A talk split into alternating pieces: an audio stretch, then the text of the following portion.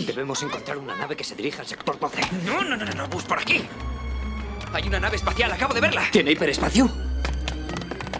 Hiperespacio hiperactivo. ¿Qué te parece Y astro... em, césped. ¿Dónde está? No veo. Vamos, eso, nave espacial. Listo para el despegue, listo para el despegue.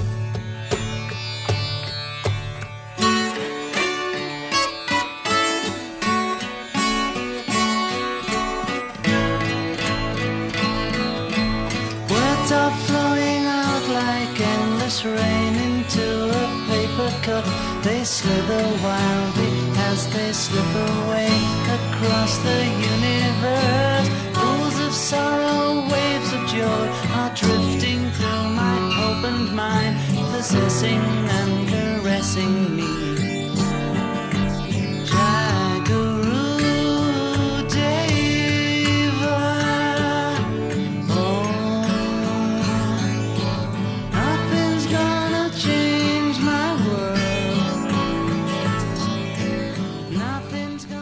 Muy buenas, ya estamos aquí. Tras una semanita de descanso bien merecida, volvemos. A que nos habéis echado de menos. ¿Cómo ha ido la Semana Santa? Si habéis estado de viaje por ahí, seguro que tenéis ganas de seguir. Y aquí os proponemos comenzar otro viaje, pero este mucho, mucho, mucho más lejos. Pues sí, un viaje muy muy lejos, hacia las estrellas y más allá. Y además, como siempre, un viaje que no os va a costar nada, completamente gratis, por la cara. Ya sea a través de las ondas de radio convencionales o a través de internet o a través de un podcast, porque estamos apuntados a las nuevas tecnologías, esto es a través del universo.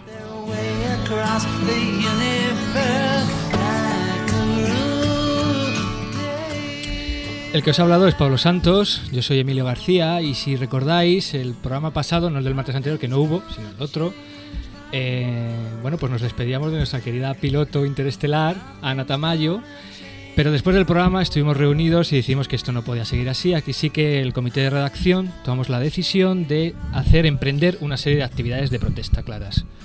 Eh, yo me puse en huelga de hambre, solo he bebido cerveza durante todos estos días, con lo cual estoy como, como un auténtico Michelin. Pablo ha decidido arrancarse uno a uno todos los pelos de su brazo izquierdo, en protesta, parece realmente el culito de un bebé. Y sobre todo Felipe, Felipe lo pasó fatal porque decidió encadenarse a la puerta del ayuntamiento y no liberarse hasta que Ana no volviera al programa. Clac, clac, clac. Tras todas estas actividades, al final, Ana sigue con nosotros. Así que lo bueno de todas estas actividades es que hay dos cosas, dos cosas, una buena y una mala. Que Ana Tamayo sigue con nosotros y la mala es que Felipe se ha liberado de- del encadenamiento en el ayuntamiento y desgraciadamente está aquí con nosotros. ¿Qué tal, Bueno, Felipe? bueno, hola, hola, hola, buenas tardes. ¿Cómo ha ido la Semana Eh, Santa? He pasado una Semana Santa fabulosa, fantástica. He salido, he salido de, de cofrade con la cofradía de los santos horóscopos de los cuerpos menores. Y hemos sacado en procesión la imagen de nuestro benefactor Ah. Nostradamus, Hombre, claro. el de las famosas Sí, sí. profecías. Y, y, bueno, además patrón de las cartas astrales, Claro, insignia claro, sí, de, nuestra, de nuestra gran cofradía. Mira, aquí tengo una estampita de él. ¡Mua, mua! Sí, mi querido Nostradamus. Bonita, sí. Y aquí otra de, de Aramis de la Efigie. Bueno, sí, Santa patrona de la, de la bola de cristal. bonita, te sientas enfrente y es como el cine. vale, basta, ya y basta. aquí, te- y aquí Felipe, tengo otra Felipe, de. Felipe, vale ya de rollos que tenemos que empezar. Felipe, vale ya, vale ya. Por favor, vale ya. Emilio, ¿Qué? quiero mi sección. Ay, qué pesado. Ay.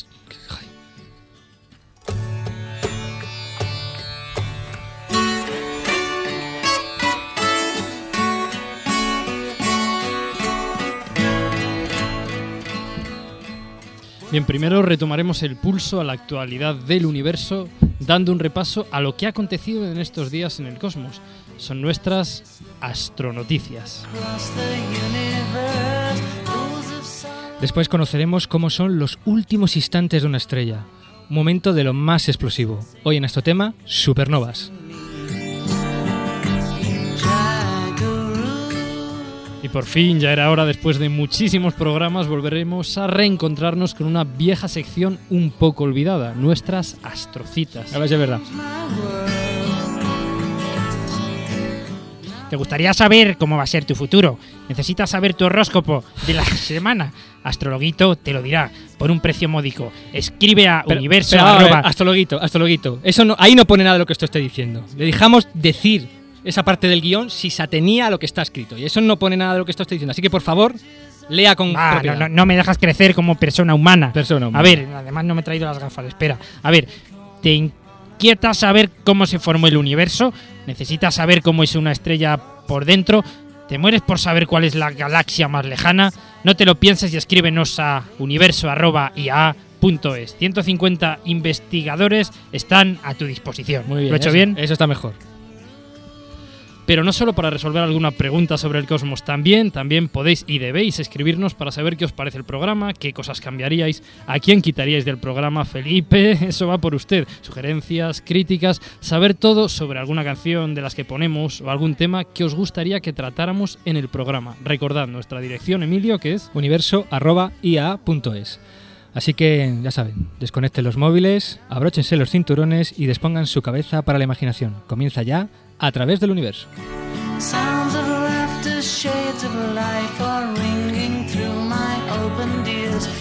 Y empezamos con el noticiero más dicharachero de todo el universo. El noticiero más dicha... eh, eh, la rana Gustavo, ¿no?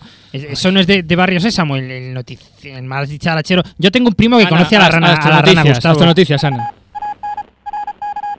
Astronoticias.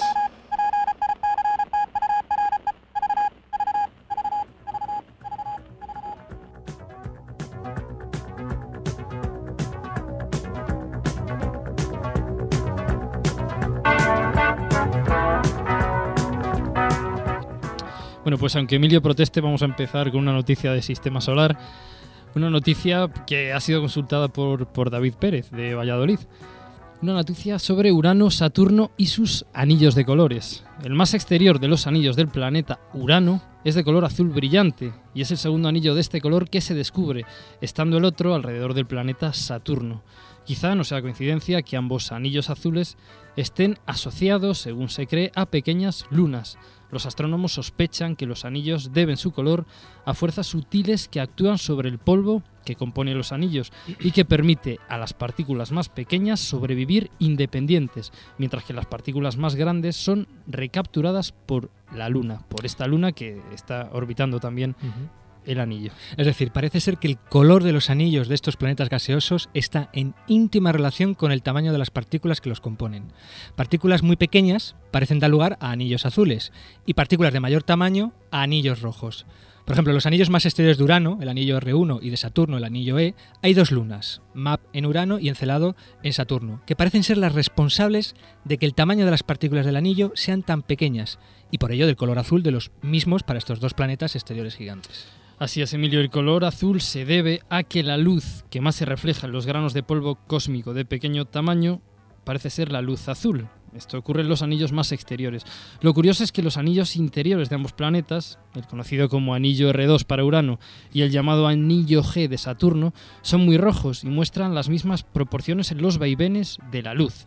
El color rojo, como ya hemos dicho, pues está asociado a un mayor tamaño en las, en las partículas que componen, que forman estos anillos, ya que en ellos no parece haber lunas que tamicen el tamaño de las partículas, como en el caso de los anillos exteriores que tienen este marcado color azul. Y además, además los anillos de, de ambos planetas, tanto los rojos como los azules, se encuentran a distancias similares respecto al tamaño planetario, lo que podría deberse a que tienen un origen similar para ambos sistemas de anillos.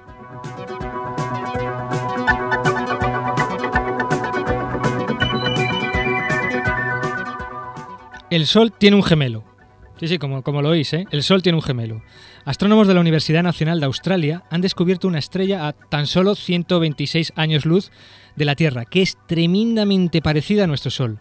La estrella, que tiene el nombrecito de HD 98618, podría aportar nueva información sobre la búsqueda de planetas similares a la Tierra en los que podría existir alguna forma de vida. HD 98618 es la segunda estrella descubierta hasta ahora que es casi idéntica al Sol en lo que se refiere a la edad, tamaño, temperatura y composición química. La otra estrella similar al Sol, gemela del Sol, es 18 Scorpii, descubierta hace ya una década. Este nuevo gemelo solar no solo tiene la misma masa que el Sol, sino que también se formó, digamos, con la misma receta química. Esta estrella está equipada de la misma forma en que lo estaba el Sol al quedarse los planetas, entre ellos, pues, nuestra querida Tierra.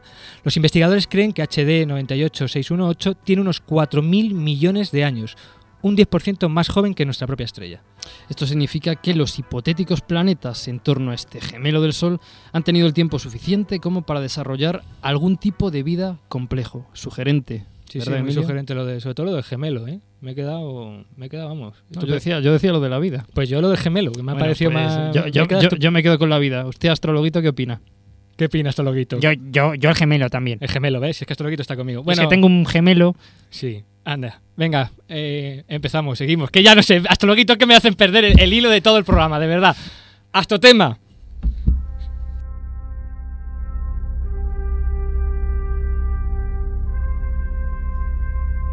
Astrotema. Astrotema.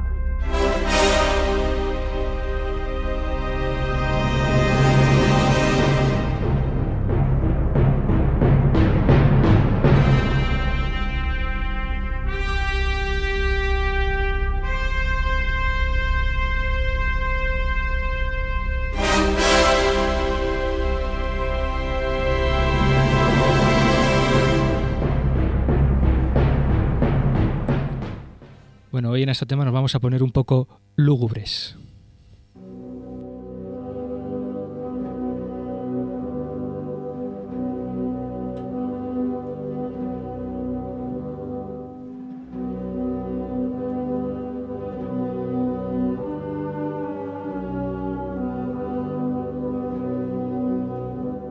Va- vaya mal rollo, vaya mal rollo. Esto es la marcha fúnebre de Chopin. ¿A a qué viene esto? Vale que vengamos de Semana Santa, pero, pero yo hubiera preferido una, una saeta. Mm, Algo tipo, en la saeta de cantar al Cristo de los astrologitanos. Aguantar, Dios mío, siempre verdad. Vale, vale, vale, vale. mano, Chach, ya, ya, ya está, ya está, ya está. siempre Calla, calla. Ay, por Dios. Es que hoy vamos a ponernos precisamente un poquito fúnebres, que vamos a dedicar nuestro astrotema de hoy a la muerte, pero a la muerte de las estrellas. Ah, la estrella de la muerte. No, claro, la estrella de la muerte no, la muerte de una estrella, no la estrella de la muerte, que es distinto. Verás, las estrellas casi podríamos decir que actúan como seres vivos, en el sentido de que nacen, evolucionan y finalmente mueren. O quizás sería mejor decir, como veremos, se transforman. Y en un tipo de estrellas, concretamente las estrellas más masivas, esta muerte o esta transformación se produce tras un fenómeno espectacular, uno de los más importantes, violentos e impresionantes de la astronomía y uno de los más explosivos. Es lo que se denomina una supernova, aunque no sabemos si es una supernova de champán.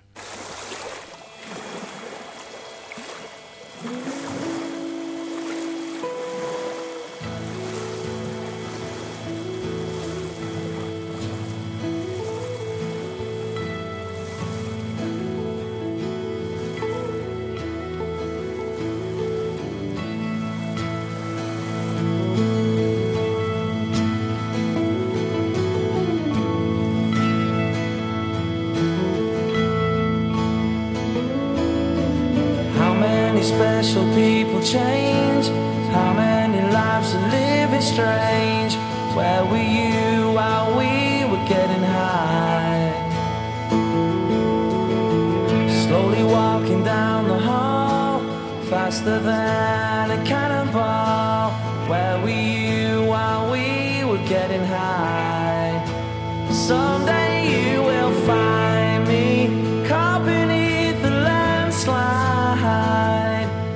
a champagne supernova in the sky. Someday you will find me caught beneath the landslide in a champagne supernova, a champagne supernova in the sky.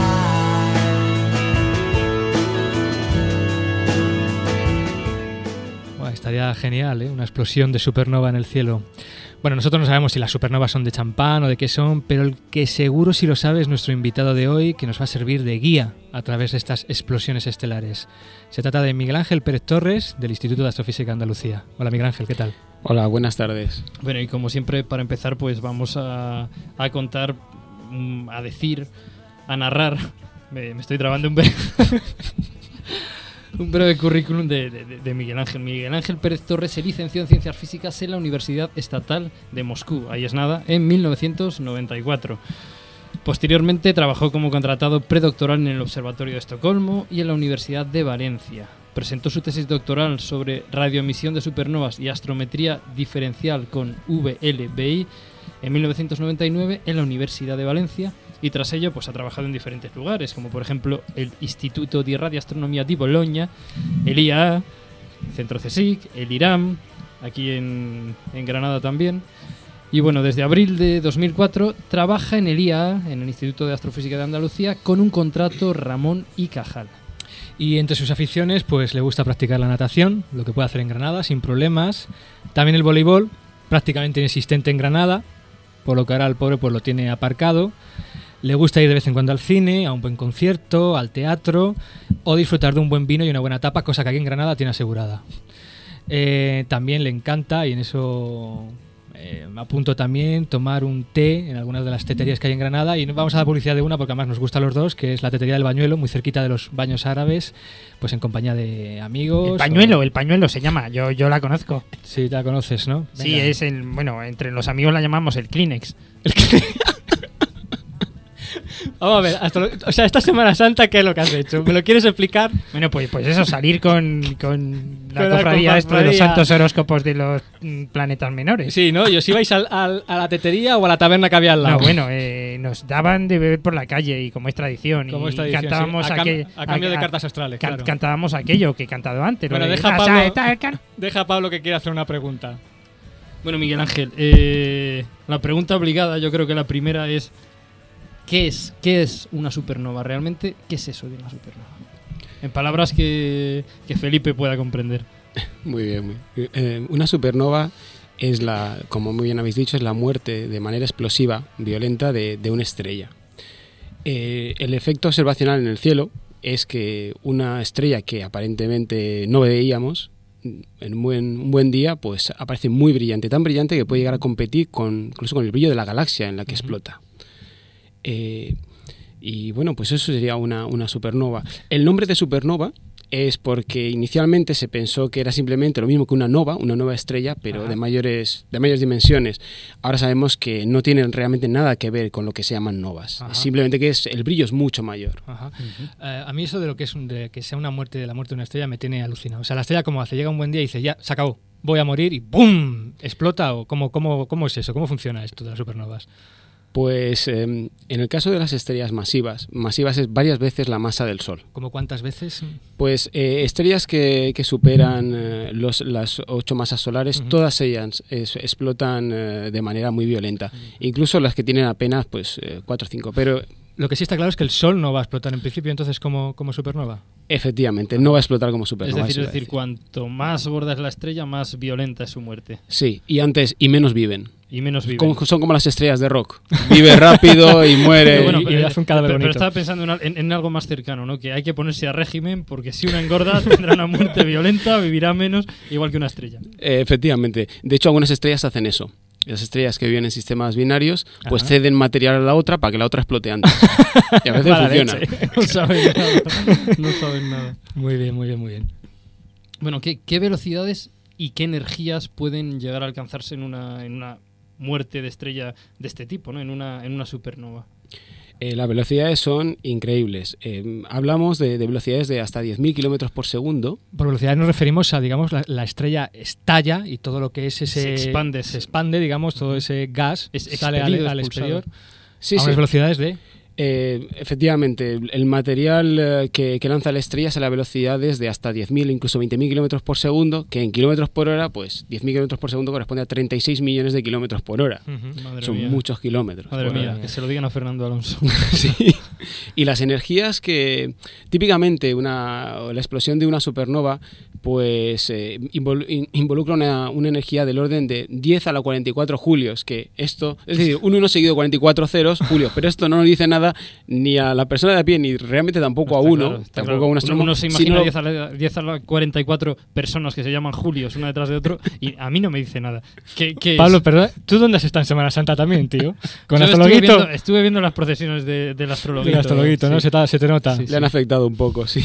Bueno, eh, pues eh, esta cantidad tan enorme eh, de, de- de julios de energía, lo que para que lo visualicemos, pues correspondería a la, la luminosi- el brillo, la, la emisión de energía que el Sol emite en un segundo, pero en lugar de en un segundo, pues a lo largo de 8.000 millones de años Ya. que es que bueno se acerca digamos a la edad del universo es decir la explosión de una supernova la energía explota, es, eh, es tremenda Claro, es- tremenda Entonces eso explica que efectivamente cuando esta explosión ocurre, la estrella, digamos, parece que brilla, bueno, parece no, brilla más que incluso toda la galaxia con todas las estrellas que esta contiene en la que, en la que ella vive, ¿no? efectivamente es, es durante un breve periodo eh, puede pocas semanas a pocos meses Ajá. que uno lo, lo ve bastante brillante Ajá. unos pocos días en los casos normales incluso Ajá. un día unas horas. Pero la, la energía es inmensa llegando a, a competir con la, con la galaxia Luego ese brillo va decayendo, digamos, ¿no? Sí, Va- sí, sí. En, en cuestión de unos pocos meses, la, la supernova deja de ser visible incluso para los telescopios profesionales Ujú. más, eh, más sensibles. Ajá. ¿Qué te iba a preguntar? Eh, ¿Todas las supernovas son iguales? ¿Todas estallan de la misma manera? ¿O realmente hay distintos tipos de supernovas? No, no todas las supernovas son iguales. Eh, los astrónomos, con ese afán que tienen de complicarse la vida, pues eh, diferencian dos tipos, los de tipo 1 y los de tipo 2, Super- que tiene que ver con la presencia o no de hidrógeno en, eh, en el espectro. El espectro sería, pues cuando ponemos en una gráfica la distribución de la energía en función de la longitud de onda, la que, me- que medimos, pues hay las supernovas de tipo 1, las realmente las de tipo 1A, que no muestran hidrógeno en su espectro, y las de tipo 2 que sí que lo muestran. Eh, esta, más adelante se ha sabido que, que realmente la- estos tipos sí que responden a una, a una razón más que el hecho de que aparezca un hidrógeno, y es realmente el mecanismo de explosión. Ajá. Las supernovas de tipo 2 y las que ahora se, ya se ha descubierto recientemente, de tipo 1B y C. La familia Esto- va creciendo. La familia, veo, la familia va creciendo. sí. Dawson crece, ¿no? Pues eh, este, este tipo de supernovas corresponden a, a un mecanismo de explosión generado por el colapso de, de gravitacional de la estrella. Ajá. Cuando no puede realmente sostener el propio peso, eh, colapsa. Y O sea, sin para entendernos, digamos que la estrella se hunde sobre sí misma, sobre su propio peso, porque no hay nada que contrarreste esta fuerza de gravedad. ¿no? Sí. Es decir, se va apelmazando, apelotonando y comprimiendo. Sí, el- el- el- lo que ocurre, eh, me extiendo simplemente un- un- brevemente aquí, eh, es que la- las supernovas de tipo 2, que son generadas por estrellas cuyas progenitoras son estrellas que pesan más de 8 veces eh, lo, que, lo que nuestro Sol, pues eh, lo que hacen es quemar el hidrógeno como el Sol inicialmente. De esa manera contrarrestan la, la- la presión de la gravedad con la presión de radiación debido a la energía termonuclear. Es como una... es la, el mismo... O sea, esa radiación, digamos, lo que hace es eh, compensar el propio peso de la estrella que hace que, que se hun- tiende a hundirse sobre sí misma. Efectivamente, pero eso, eh, y, y así están mi- millones de años. Ajá. Estamos hablando del orden de, de casi 20 millones de años, Ajá. Porque las estrellas muy masivas no viven mucho más de 20 millones de años. Entonces, eh, hacia el final de estos 20 millones de años, se queda sin realmente sin hidrógeno que quemar. eh, porque las temperaturas no son suficientes en el interior de la estrella y no le queda otro remedio que quemar el helio que ha sido producido al quemar el hidrógeno. Es decir, va, va- son como unos, alto- unos altos hornos. Ajá, primero temperaturas- el hidrógeno se el está quemando transformando helio, el helio helio. está ahí, cuando el hidrógeno se acaba, entonces la estrella dice, tío, hay que quemar el helio porque si no me hundo. Claro, exactamente. De hecho, sufre primero una contracción hasta que las temperaturas vuelven a aumentar y entonces con esa temperatura tan alta vuelve a funcionar el alto horno, se expande nuevamente la supernova y del helio pues empieza a generar carbono y otros elementos más pesados.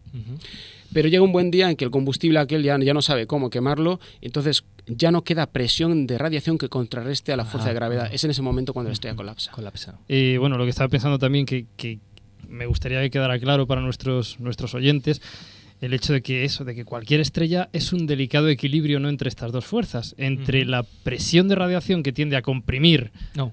La perdón, sí, sí, entre, entre la gravedad, quería decir, que tiende a comprimir a la estrella y la presión de radiación, que tiende a expandirla. Digamos que eh, esa temperatura, ese calor, por, por, por decirlo mal y pronto, pero porque se nos entienda, tiende a hacerla más grande y la gravedad tiende a comprimirla. Entonces, la estrella siempre tiende a compensar toda la- todos los alejamientos de este equilibrio para poder seguir viva. Y otra cosa importante, has dicho 20 millones de años. Eso a escala cósmica realmente es muy poquito. No es lo que vive de media una de estas supernovas. Pero para hacernos una idea, ¿el Sol qué edad tiene en comparación con estos 20 millones de años? Efectivamente, el Sol que ha seguido un régimen dietético muy cuidadoeta Dieta mediterránea. Dieta mediterránea, Pues fácilmente vive más de, tiene del orden de 4.500 millones de años, 5.000 millones de años, y le quedan casi otros tantos por vivir. Es decir, que, que viven del orden de, de entre 500 y 1.000 veces más que, Más que una estrella que una estrella muy masiva, este Eso es, eso es. Muy bien.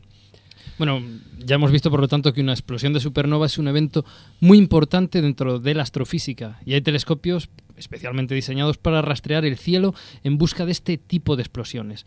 El problema, el gran problema es que no son fáciles de predecir.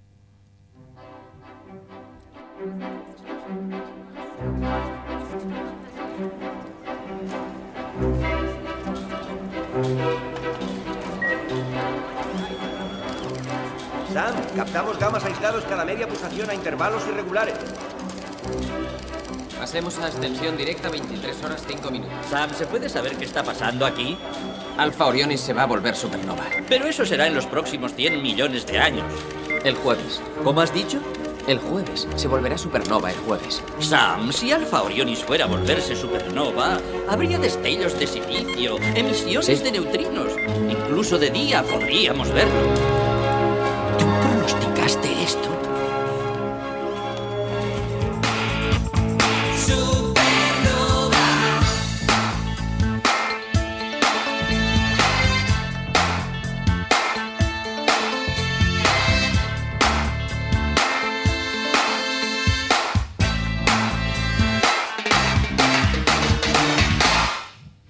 Si, si- si es que esto de predecir supernovas es lo más fácil del mundo, vamos, con cuatro cartas astrales y sabiendo cuándo has nacido, yo te digo la supernova que está asociada a ti Sí, y cuando sí. ella se muera te quedan dos telediarios. Dos esto, telediarios, es, sí. esto es muy sencillo. Miguel Ángel, yo, yo por eso te quiero preguntar eso. Mm, ¿Se pueden de verdad predecir las supernovas? Yo sé hacerlo, pero ¿los científicos podéis predecirlas?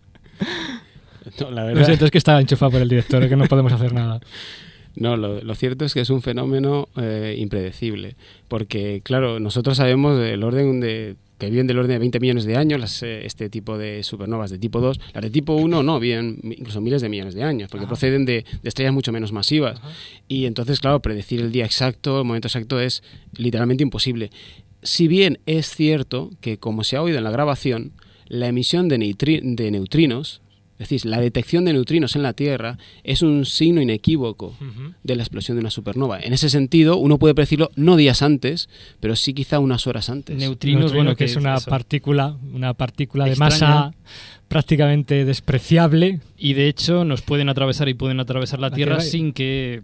Así es. Pueden, enteren. puede estar pasando por el- literalmente por, mi ojo y no nos enteramos de, De hecho, nada. los telescopios de neutrinos suelen ser tanques inmensos, bueno, de, De agua de determi- de determinado de agua pesada o de te- tetracloroetileno, me parece que están bajo tierra para intentar cazar estas esquivas, esquivas partículas. Es tremendamente complicado de detectar. Pero digamos, una explosión sería como un preaviso o un aviso de que a- ahí va a pasar algo, ¿no? En el- exactamente, en el colapso de la estrella, eh, justo antes de que nosotros veamos el fenómeno visual, aparece la emisión de neutrinos y eso se puede detectar. Otra, otra cosa, Miguel Ángel, ¿por qué es tan importante para la astrofísica pues, estudiar las supernovas, estudiar estas muertes de estrellas que viven tan poquito tiempo a, a escala cósmica? ¿no? ¿Por, qué, por qué son importantes? Tú que, tú que te dedicas a eso y que te pagan por eso, venga, justifica para, tu sueldo. para ti, para ti es importante. Pues, pues, por supuesto, eh, vamos a justificar esto porque me va en ello el sueldo. no, a ver, eh, son un fenómeno importante pues porque nos ayudan a conocer eh, cómo, eh, dónde eh, finalizan la vida las estrellas, a entender bien un, un proceso importante que es la, la finalización de, de la, de la vida de, de una estrella, o al menos de las estrellas masivas. Pero a- así, asimismo eh, tienen una cantidad de utilidades tremenda como puede ser eh, el hecho de que la detección o no de, de- de supernovas pues es un indicador de la actividad de formación estelar en las galaxias. Entonces, eh, por ejemplo, en particular yo que trabajo em, sobre todo en radioastronomía, pues utilizando eh, radiointerferómetros, mm, antenas como las que salen en la película de Contact, eh, de, modo, de modo combinado, somos capaces de, de- de buscar supernovas en otras galaxias. Y, y de este modo, pues intentar determinar el, eh, es la tasa de formación de, de supernovas que está vinculada con la tasa de actividad estelar. Ajá. Es decir, que, que- que el estudiar las supernovas nos dice de alguna manera cuántas estrellas se están formando o se pueden estar formando en determinada galaxia X actualmente, ¿no? Efectivamente, efectivamente. Tienen una- un vínculo directo con la, con la tasa al menos de, de actividad de formación estelar eh, masi- de estrellas masivas, Ajá. de más de 4 o 5 Y masas a- solares. además, eh, yo había oído, había leído que es importante a la hora de, por ejemplo, determinar una cosa que es muy difícil en astrofísica, que son las distancias a las que están las galaxias, ¿no? Efectivamente, efectivamente. Eh, claro, es que como yo no trabajo con el- las supernovas de tipo 1A, que casi no emiten en radio, pero Esas son eso de no- otra familia. esa- esas son del enemigo. De hecho, estoy buscando, bueno, eh, no es cierto, eh, yo estoy también buscando la emisión radio de supernovas de tipo 1A, porque algo tienen que emitir, pero muy poquito. la- Ujú. no, da, no da la sensibilidad actual de los radiotelescopios para, Para para, detectar. realmente detectarla de manera, de manera clara, pero la teoría predice que también deben emitir. Sin embargo, sí que es cierto, como habéis dicho muy bien, son importantísimas, son vitales para la determinación de, de distancias, porque eh, la ventaja que tienen las supernovas de tipo 1A es que tienen el, el pico de brillo es muy uniforme para casi todas ellas. Ujú.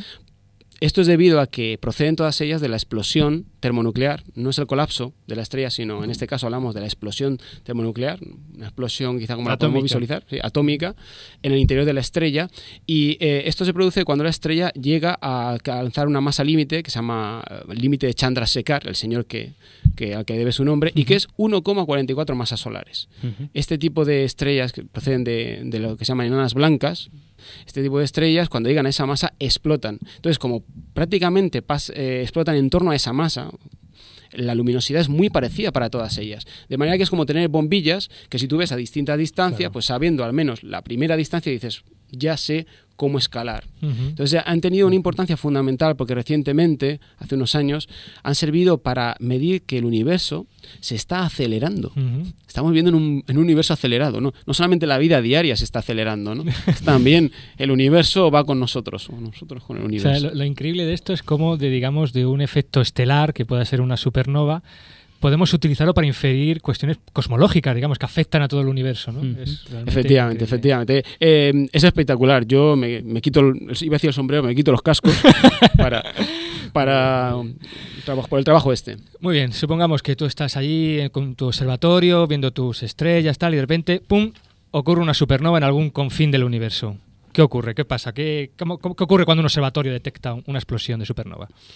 Pues eh, lo, lo que suele hacerse es que se envía una, una circular a la comunidad científica, en, a Internet, informando del nuevo descubrimiento. De manera que así todos los telescopios de- que haya a disposición pues pueden dedicarse a observar este, este evento, esta supernova, no solamente en el óptico, sino también en, a otras longitudes de onda, porque para entender estos fenómenos de, la, de una manera mm, completa hay que, hay que observar diferentes longitudes de onda. Y si, normal, si la, la supernova ha explotado a distancias no superiores a los, a los eh, 10-15 millones de años luz, que para distancias astronómicas es relativamente cercano, normalmente estas supernovas sí, eh, suelen tener un seguimiento muy activo, porque se pueden ver durante muchos meses. Muchos meses, ¿no? Sí, porque el brillo da de sí para Ajá, observar ajá, durante mucho ajá, tiempo. Los aficionados Miguel Ángel, los astrónomos aficionados tienen juegan un importante papel en, la detección y estudio de, supernovas. Sin duda, muy, muy importante. Eh, una de las supernovas más estudiadas, mejor estudiadas y que ha ayudado a entender eh, gran parte del fenómeno de las supernovas es la supernova 1993J, explotó en el año 93 y la descubrió un aficionado, un astrónomo aficionado que desde, el, desde la terraza de su casa en Lugo, que además era español, creo que se llama Francisco García, Bueno, los, ciegos del- los cielos de Lugo además son conocidos por sus noches claras, las 365 y sus supernovas varias, y sus ¿no? supernovas, aparte de, del bueno del Ribeiro, etcétera, etcétera, etcétera. Pues sí, eh, este, este astrónomo aficionado lo, lo descubrió con un telescopio bastante modesto, de, de, mm, creo que eran 20 centímetros de, de diámetro, pero, en fin, que, que se pueden hacer grandes descubrimientos. Y recientemente, pues por, por el chasquido de un dedo, unos compañeros de- del, del instituto nos descubrieron una en la, en la galaxia M51. Que, estu- que estuvieron por aquí. Estuvieron aquí en uno de los Sí. primeros programas. Ah, Un saludo a Víctor y a, y a- y a Patricia. Eso es. Entonces el papel sigue siendo importante porque, claro, tampoco eh, se puede disponer de todo el tiempo, de todos los telescopios para estar apuntando a todas las galaxias, que hay muchas en el universo, para ver dónde explota una supernova y, y- y seguir al momento. Los aficionados siguen teniendo, además del halo romántico, a mí me encantaría poder descubrir una supernova. No, de- desde luego que tiene que ser algo, algo apasionante. Pero hay que ¿no? estar en el momento adecuado y en el Sí, lugar sí, adecuado. El ¿no? Capitán Kirk seguro que, Seguro que se ha encontrado que- con alguna. Bueno, hoy en día conocemos muchas remanentes de supernovas. ¿Qué es esto de remanente de supernova? Es el resto de la estrella tras la explosión. Es decir, cuando explota, todo lo que queda es el remanente de, de la, de la supernova. Muchas de las supernovas que originaron estos cadáveres estelares ocurrieron hace miles de años y probablemente pudieron ser vistas desde la Tierra. Eh, muchos astrónomos de aquella época pudieran tomar registros de, de este evento en el cielo. Los registros de posibles supernovas más antiguas de los que tenemos constancia hoy en día se lo debemos, como no, a nuestros queridos astrónomos chinos.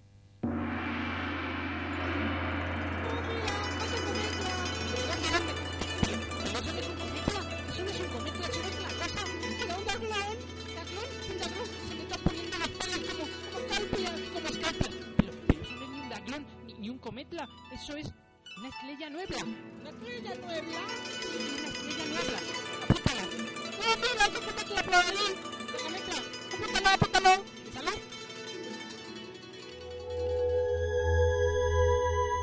Le voy a coger cariño yo, eh, a, a nuestros astrónomos chinos. Sí, eh, sí, Bueno, con eso de estrella nuebla se referían realmente a lo que ellos llamaban estrellas huéspedes, porque efectivamente parece que realmente aparecía una nueva estrella, que nacía una nueva estrella. ¿no? Hoy en día estudiamos algunos de esos cadáveres que se produjeron después de esa explosión. ¿no? Por ejemplo, un cadáver de estos, una remanente de supernova, es la que genera la nebulosa del cangrejo, ¿no es así, Miguel Ángel? Efectivamente, eh, la, nebulosa del cangrejo eh, es en realidad el remanente de, de una supernova que explotó en el año 1054 y lo sabemos sabemos que explotó en ese año porque ya los, los chinos, astrónomos chinos, como has apuntado muy bien, de hecho me he aprendido el nombre, Yang Wei-te, que era, sí, sí, sí, era el astrónomo imperial de, de la corte china de la época, pues eh, este hombre cada día se levantaba y observaba el cielo, observaba de hecho el salir del sol.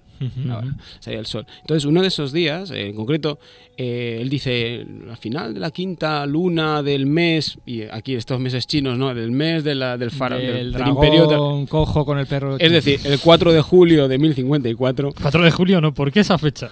Cualquier otra. pues fue el 4 de julio, Seguro que los americanos tuvieron algo que ver. Seguro. Mm, pero los americanos pensaron, no había sido descubierto América. Mm. Bueno, detalles sin importancia. Bien, pues el 4 de julio de, de ese año, eh, Yang Wei-te eh, nota que, que antes de salir el sol, unos minutos antes, hay una estrella nueva, Ujú, que era una estrella nueva. Y de hecho, era más brillante, era más brillante que Venus. Se vio durante días, Ajá. a simple vista, incluso de día.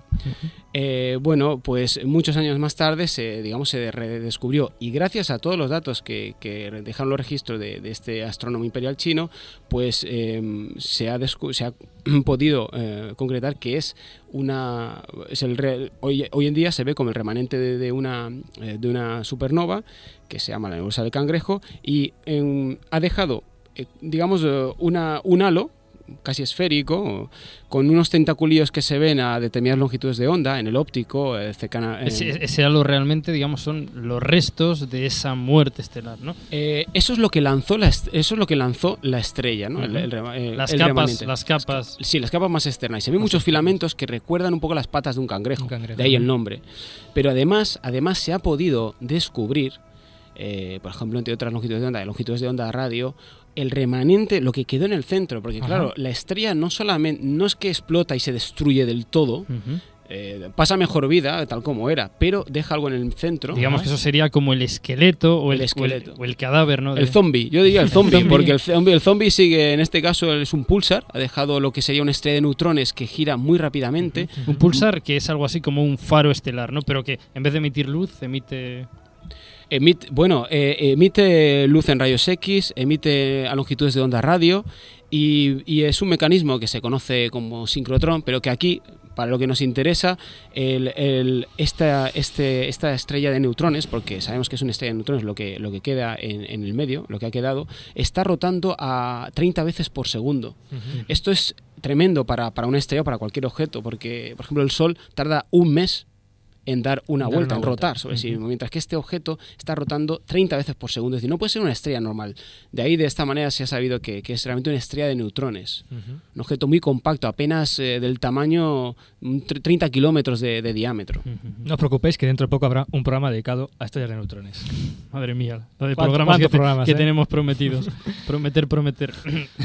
bueno, una de, una de las supernovas de las que tenemos constancia o registros fue la que ocurrió el año 1006 y que pasa por ser la supernova más brillante de la que se tiene constancia. Era tan intenso su brillo que podía verse incluso durante el día, lo que produjo una alarma mundial.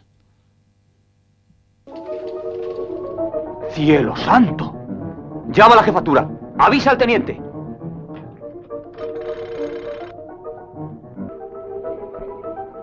हमें अभी अभी एक बुलेटिन मिली है जिससे ये पता चलता है कि एक बड़ी चीज पर्व से पश्चिम की तरफ उड़ती जा रही है L'information jusqu'à présent laisse penser qu'il s'agit d'une fusée téléguidée. S'agit-il d'une bombe planante ou de troupes aéroportées C'est ce que nous ne savons pas encore. Recibimos noticias de todo el imperio, de todo el mundo. El gobierno aún no ha dicho nada oficialmente. Habla Elmer Davis otra vez. Aún no sabemos de qué se trata ni de dónde procede, pero desde luego hay algo. No es otra fantasía de platillos volantes. Hombres de ciencia y militares ya lo han confirmado. Lo que sea es algo real. Les habla Horacio Catterburn. Aquí, en el seno del Capitolio, hay ansiedad, inquietud, pero no existe signo de pánico. Lo importante es que es absoluta la normalidad. La magnífica primavera ofrece al turista ocasión de visitar nuestros monumentos y otros edificios. Hay en el cielo una luz,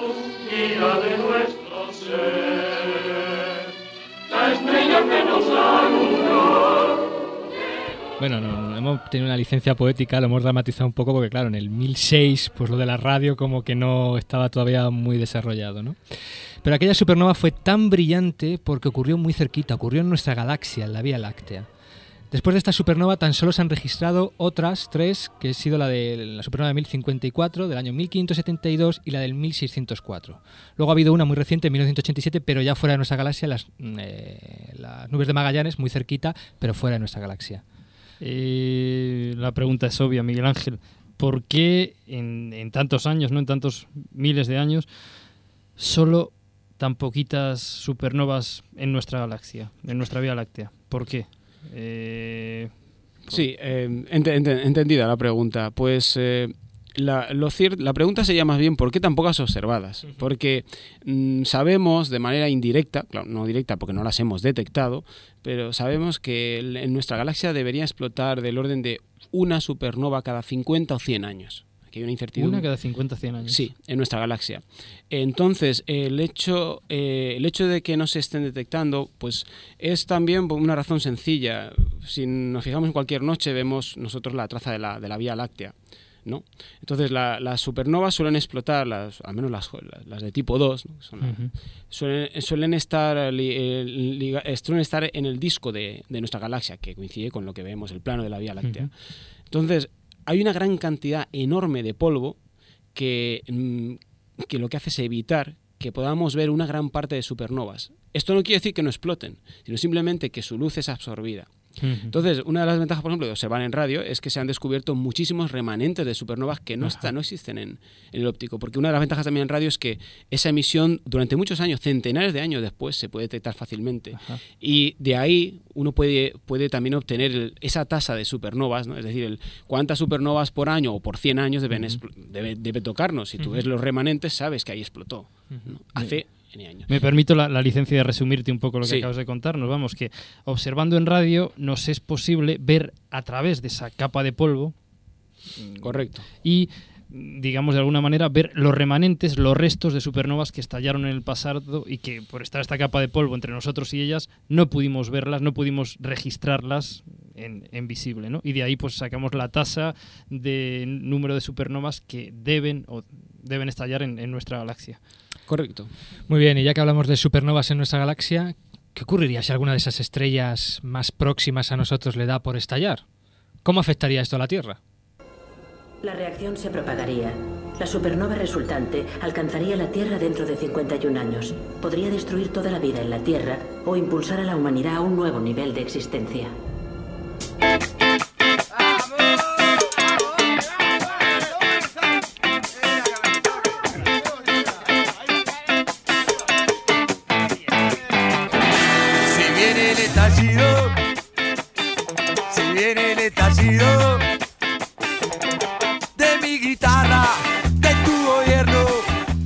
Jo, jo, qué, chulo esto, un, estallido cerca de la Tierra. Mm, una cosa, Mi- Miguel Ángel, si, esto pasara, si explotara una supernova cerca de la Tierra, ¿cómo, ¿cómo afectaría a nuestro planeta, a nuestra vida y, bueno, sobre todo a gente normal como yo, a los astrólogos? Pues, hombre, si, si explotara lo suficientemente cerca nos afectaría muy negativamente. Me lo imaginaba. Creo que, creo que la existencia tal y como hoy la conocemos de- bueno, dejaría, dejaríamos de existir porque aunque nos protege mucho la, la, la capa de la atmósfera, la- hay los, los anillos de Van Halen, Ujú. los anillos que hay, pues, que nos protegen de toda la emisión nociva de altamente energética como los rayos gamma, etcétera, que, que proviniendo de la supernova nos podrían matar, nos protegen, pero si estuviera muy cerca, la temperatura que se alcanzaría sería tan grande que dejaríamos de existir. De hecho, ¿hay alguna teoría sobre algún cambio en la evolución de las especies, alguna extinción masiva que algunos han atrevido a aventurar que podrían ser efecto de, de una explosión de, De una supernova, supernova. cercana? Sí, sí, eso es cierto y bueno, mm, yo no pondría la mano en el fuego, pero es bastante pla- plausible que eso haya sido así, porque es también una cuestión de estadística. La, la Tierra tiene 4.400 millones de años, es, es completamente normal que haya habido a lo largo de estos 4.400 millones de años más, no una, varias, varias, Varias. supernovas que han explotado Cercanas. relativamente cerca. Importante, el Sol no va a estallar como supernova. Muy importante que se queden todos los oyentes de Radio Contadero tranquilos. Nosotros estamos seguros, el Sol no va a explotar como supernova. Es un alivio.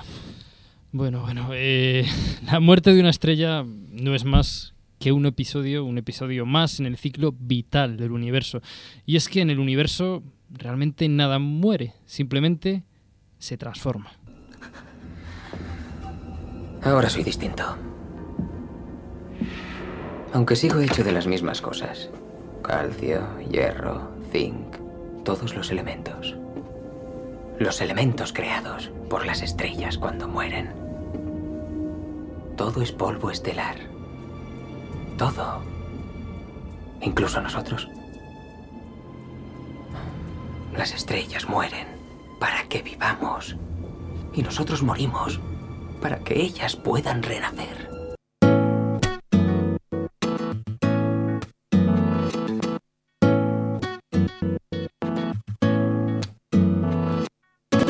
Tu beso se hizo calor, luego el calor movimiento, luego gota de sudor que se hizo vapor, luego viento que en un rincón de La Rioja movió el aspa de un molino mientras se pisaba el vino que bebió tu boca roja. Tu boca roja en la mía, la copa que gira en mi mano y mientras el vino caía, supe que de algún lejano rincón otra galaxia, el amor que me darías, transformado volvería un día a darte las gracias. Cada uno da lo que recibe, luego recibe lo que da.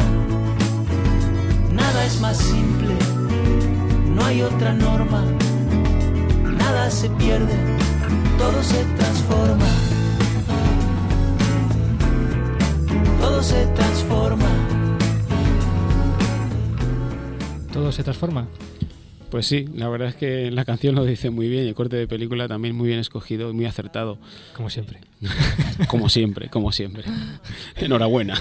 Bueno, bueno. Eh, bueno, después de, de estas Estas flores... varias. estas- Vale, vale. Oye, no te vamos a pagar más. Me- ¿eh? No, pero me estoy ganando la canción, ¿eh? Bueno. Bueno, el- sí, decir que efectivamente cuando, cuando muere una, una supernova, pues lanza al exterior todos estos materiales que ha, ido, que ha ido generando, que son los materiales de los que estamos hechos, a los que debemos la vida. El oxígeno que respiramos, el carbono, eh, el calcio que hay en nuestros huesos, todo, todo esto procede no del sol, a que debemos por otra parte también la vida por la luz y por la temperatura que nos permite tener. Pero el material que estamos hechos procede de la explosión de, de estrellas masivas, de de una supernovas. supernova, es decir, determinados elementos químicos solamente se pueden formar en una explosión. Efectivamente, en una explosión de supernova. Se forman en la estrella, pero se expulsan al exterior. Eso en la- es. en Es- la- es necesario que ella muera, que, que ella explote. Para eso que tiene el interior salga. Para que eso salga. afuera, Eso es, es completamente cierto, es así. ¿no? Para que luego digan que no es poética la, la- la astrofísica. Eso, eso de ser polvo de estrellas me, me ha- me ha, me ha dejado los pelos. Como escalpias. Como Ahí escarpias, está. como escarpias. Bueno, muchas gracias, Miguel, por explicarnos qué es la muerte de, de una estrella. La estrella de la muerte estará lista en el plazo previsto. Si, si, yo, lo- si yo lo decía, si pesado, la, que no la- saca la, la estrella de la muerte. Que, Que sí, no, sí. que no es la estrella de la muerte, que es la muerte de una estrella. Era el Darth Vader ese. Basta ya. Además, acuérdate de tu experiencia con el, Sí, bueno, yo con la- el Darth Vader. no- no me cae nada no, bien. No, acuérdate ya.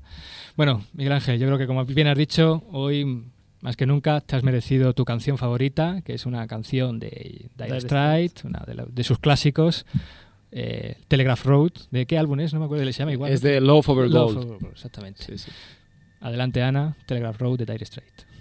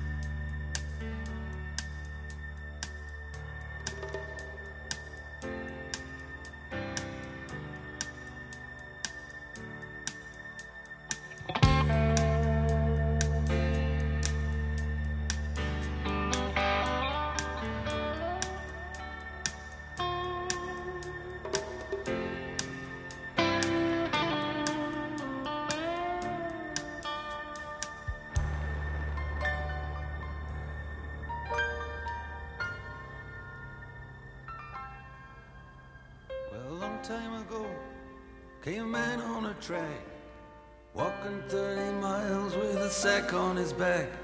And he put down his load where he thought it was the best, made a home in the wilderness.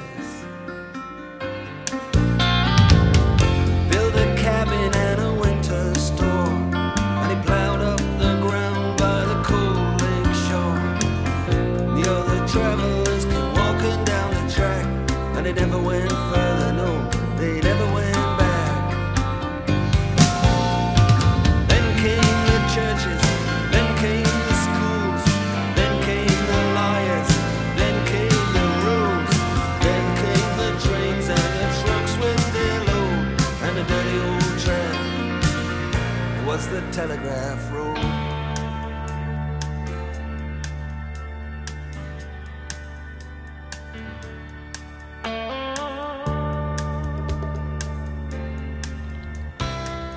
Bueno, señor Mark Knopfler y una banda sin duda legendaria. Darte de nuevo las gracias, Miguel Ángel. Como siempre, esperar que vengas a otro programa para contarnos otras muchas cosas, lo que quieras. Pues muchas gracias, ha sido un placer estar con vosotros y sí, espero que no sea la última vez. Muy bueno.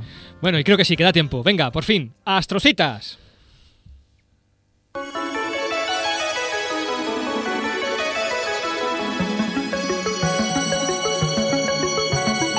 Astrocitas.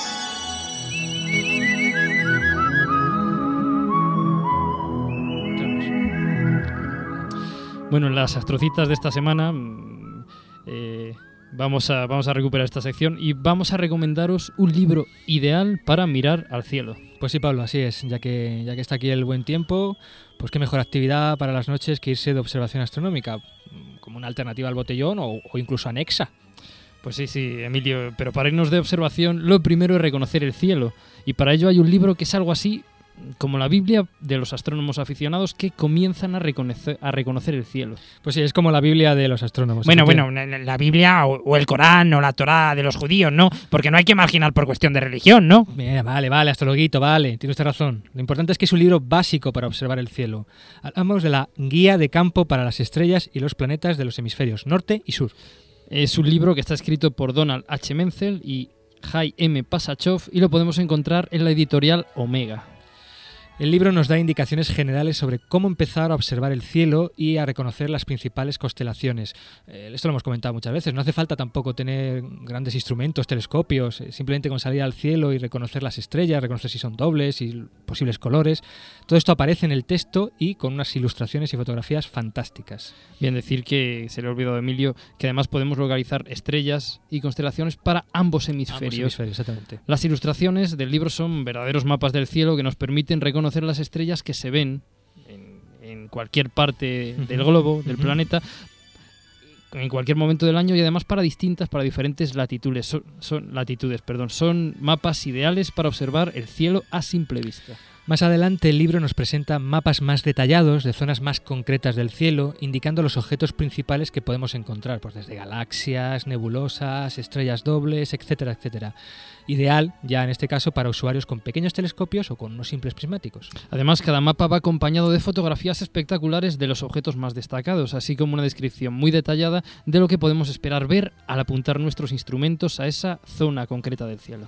En fin, resumiendo, concluyendo, un libro, por tanto, indispensable en la biblioteca de cualquier astrónomo aficionado. Una pequeña joyita que nos ayudará seguramente a pasar pues, muy buenos ratos aprendiendo a leer en el cielo. Pues eso es, Emilio, y con esto pues terminamos esta astrocita referente a este libro, que en realidad es una cita con nuestros cielos, así que ya sabéis, buscad un lugar oscuro, lejos de las luces de la ciudad, una buena compañía y a disfrutar contemplando el universo. Pero- Recordamos el nombre del libro que se llama Guía de Campo de las Estrellas y los planetas de los hemisferios norte y sur. Sobre todo lo de una buena compañía.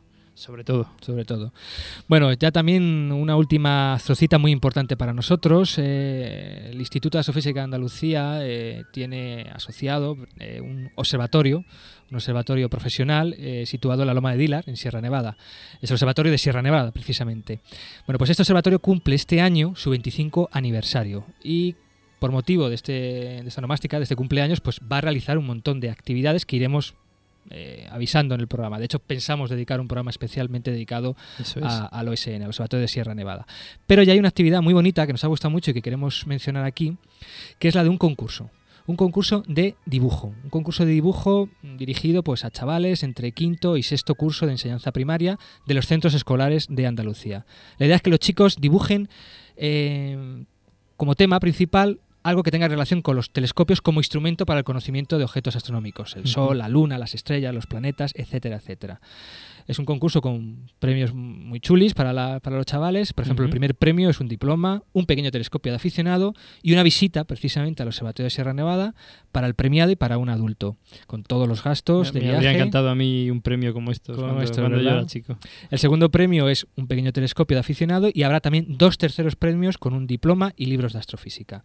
Las bases, los datos más concretos los tenéis en la página web del IAA, que es Pablo.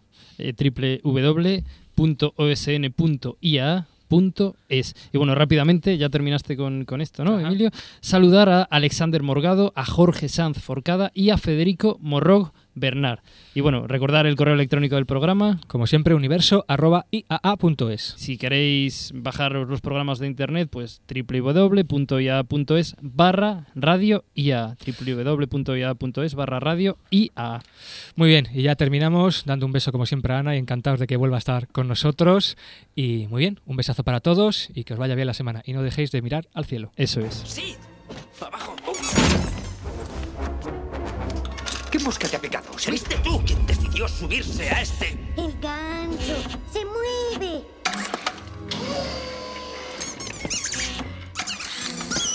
Me ha elegido.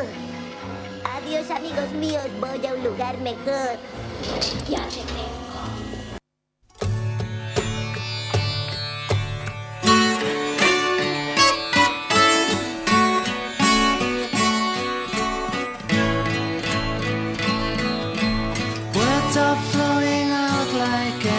rain into a paper cup.